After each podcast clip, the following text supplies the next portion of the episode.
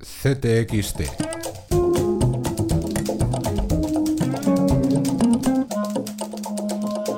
Podcast.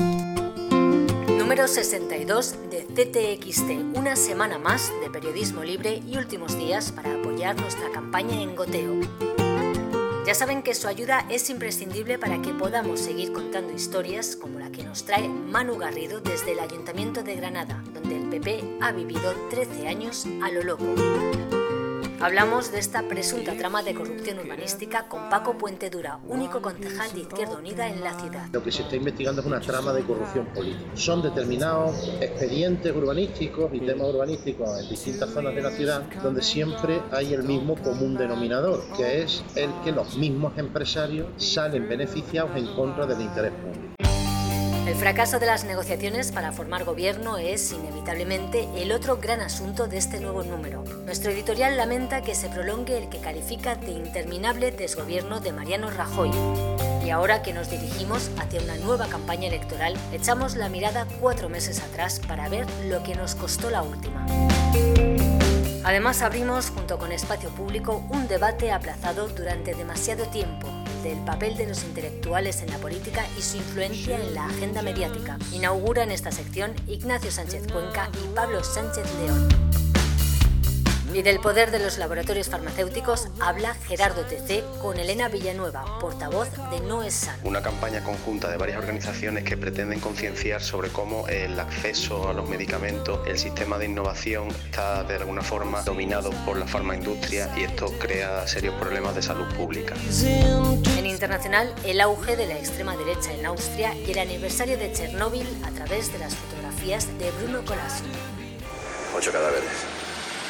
Cinco mujeres, tres hombres. Parece que se tiraron desde aquel acantilado. Hay un cuerpo sin identificar. Acantilado, la última película de Elena Taberna, es el punto de partida para charlar con la cineasta del precio de la independencia y la libertad. También en culturas, el renacer de la poesía y el ensayo, y la música de la banda australiana The Cat Empire.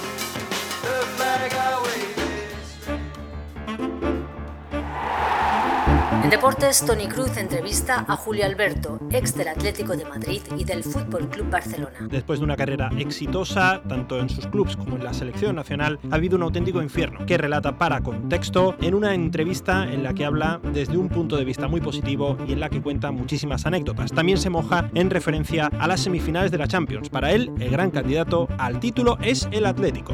El Atlético ha sido sí, claro, claro no, clarísimo.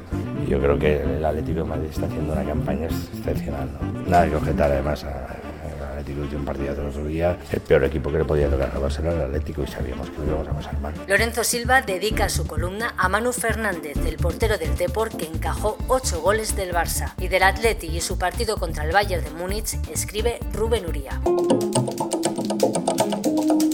Santiago Albarrico, Germán Cano o Rosa María Artal son algunas de las firmas de este número 62.